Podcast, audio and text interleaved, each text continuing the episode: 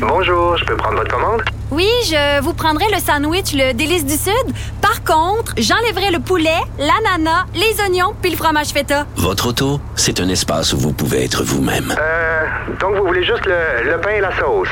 Oui, monsieur. Elle mérite d'être bien protégée. Et vous méritez d'être bien accompagné. Trouvez la protection la mieux adaptée à votre auto avec Desjardins Assurance et obtenez une soumission en quelques clics sur desjardins.com. Alors Vincent, ben le bilan, euh, Paul me demandait la question, de, le portrait général. Moi, je trouve quand même qu'au Québec, le portrait général s'est beaucoup amélioré en dix jours. C'est-à-dire autant la courbe des cas que le fait qu'on a quand même fait des grosses journées de vaccination, dont hier. Quand tu mets ça, tu dis la, la course, euh, la course vaccin variant, on avait l'impression qu'il était perdu, perdu, perdu. Euh, oups, elle se resserre là, tu sais, je trouve Oui. depuis en dix jours. Là. Oui, là, on combat plus fort et surtout, il n'y a pas de, de région où on a perdu le contrôle.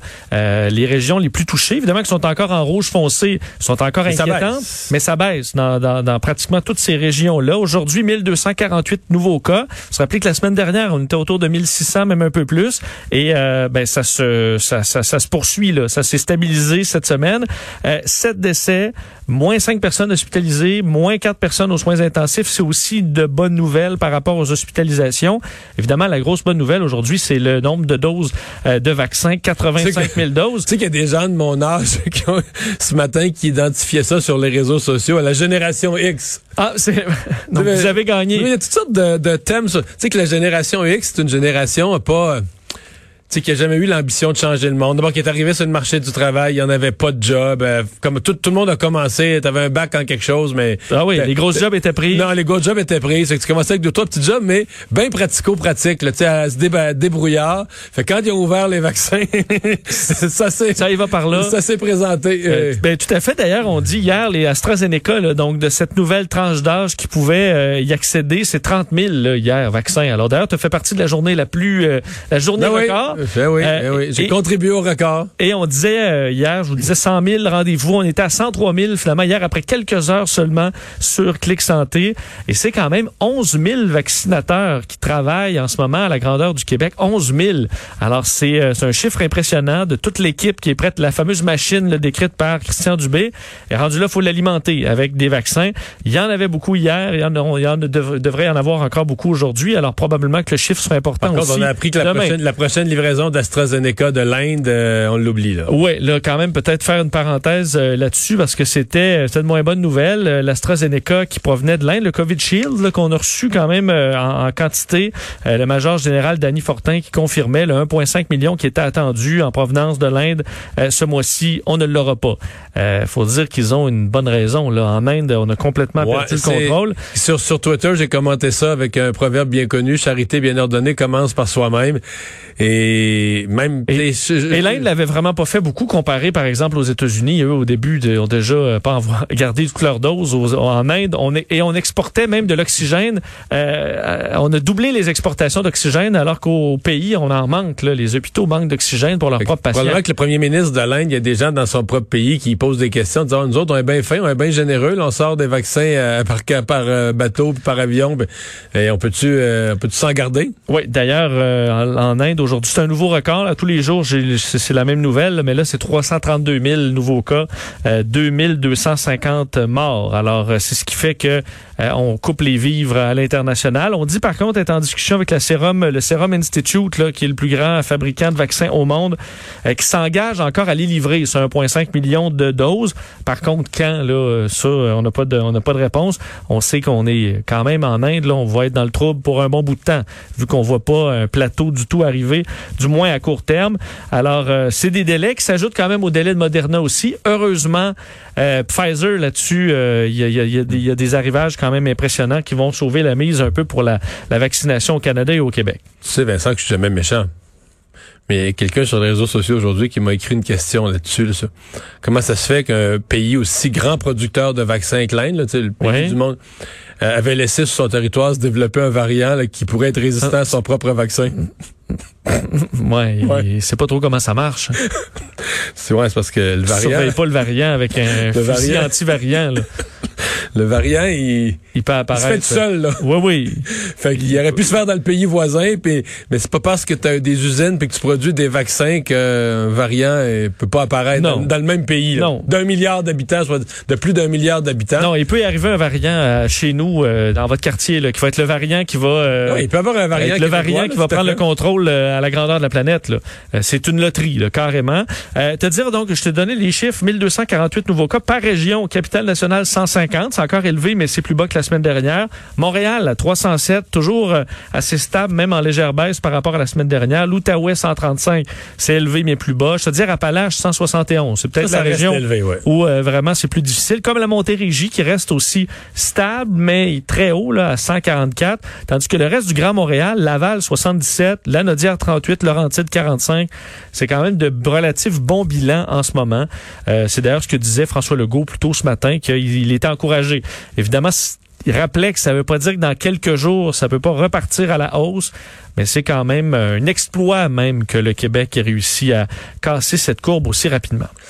Donc, faisons le point un peu plus précis là, sur la vaccination des malades chroniques. Donc, euh, les gens peuvent prendre un rendez-vous dès demain.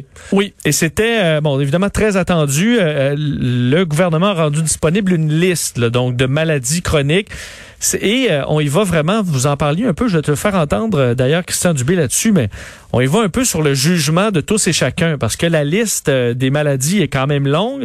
Il y a des maladies aussi, euh, des gens qui ont des maladies rares, auto-immunes, euh, qui, que la, la médecine n'a pas encore nécessairement identifiées. Donc ça se peut qu'il y ait des gens qui se retrouvent plus ou moins dans cette liste-là, mais qui ont des problèmes de santé et qui leur médecin leur a dit, Mais la COVID, c'est très dangereux pour toi, reste par exemple euh, en télétravail à cause de ta condition de santé.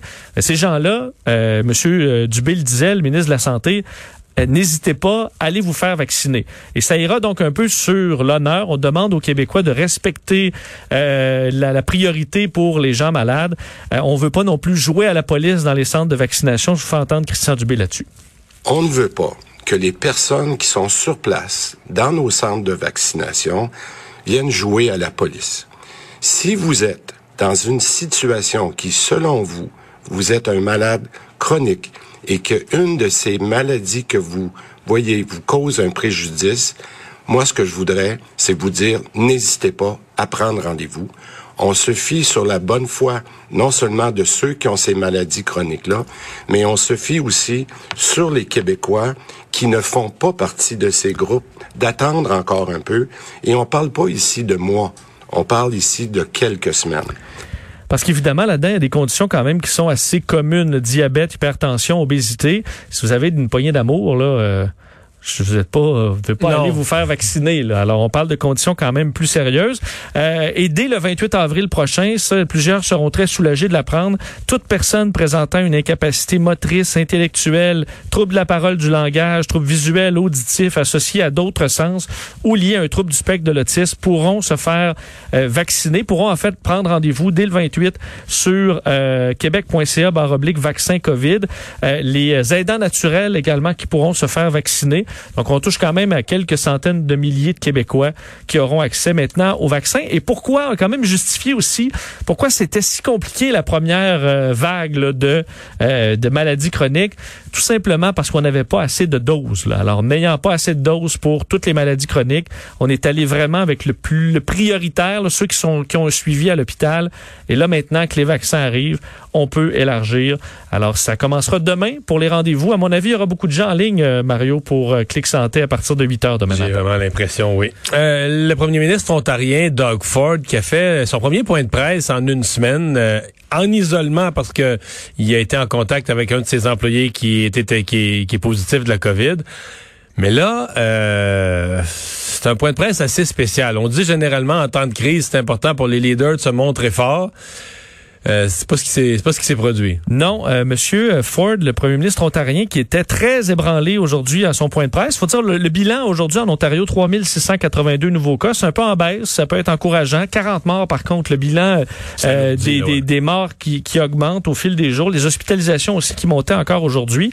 Mais euh, Monsieur Ford avait des excuses à faire aux Ontariens, pas pour ces chiffres-là, mais pour des mesures euh, qu'il qualifie de trop euh, euh, annoncées trop rapidement euh, et des erreurs. Entre autres parce qu'on a dû, en Ontario, reculer sur certaines mesures qui ont été annoncées dans, euh, faut dire, euh, la, la, la, l'urgence, là, évidemment, du nombre de cas en Ontario.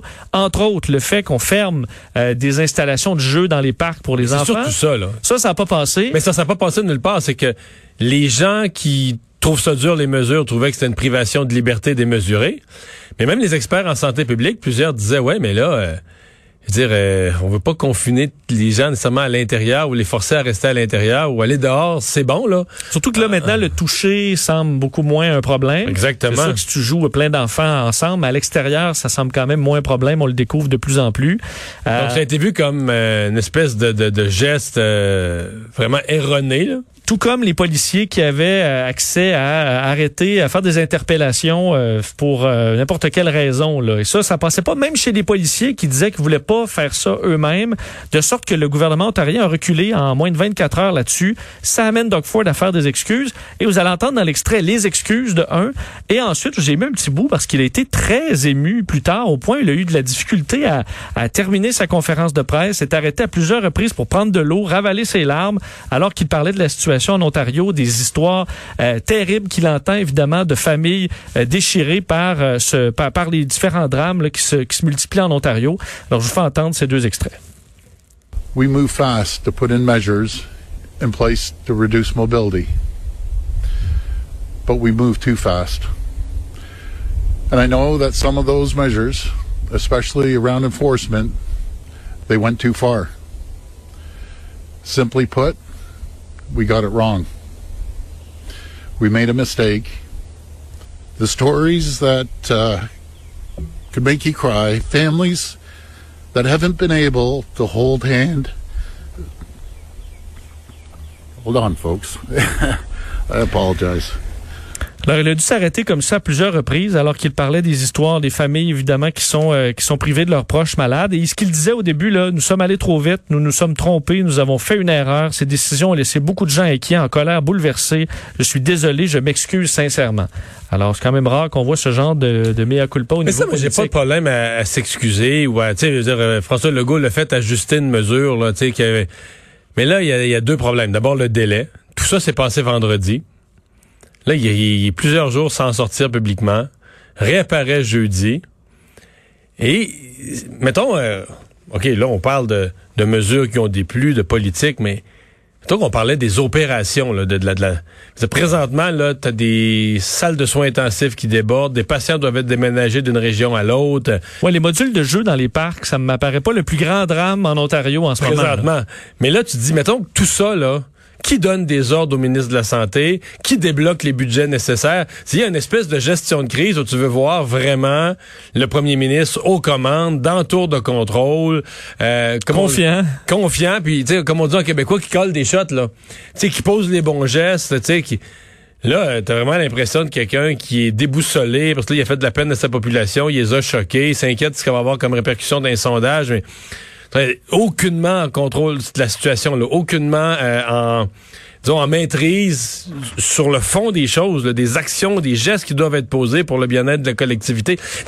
L'exemple ultime qu'on a, qu'on donne au Québec, qu'on enseigne au Québec, c'est les conférences de presse quotidiennes de Lucien Bouchard et André Caillé. Oui. Puis à certains moments, ils faisaient des conférences de presse alors que dans la journée, les pylônes euh, S'effondraient. Les, les pilotes s'effondraient sous le verglas. Là.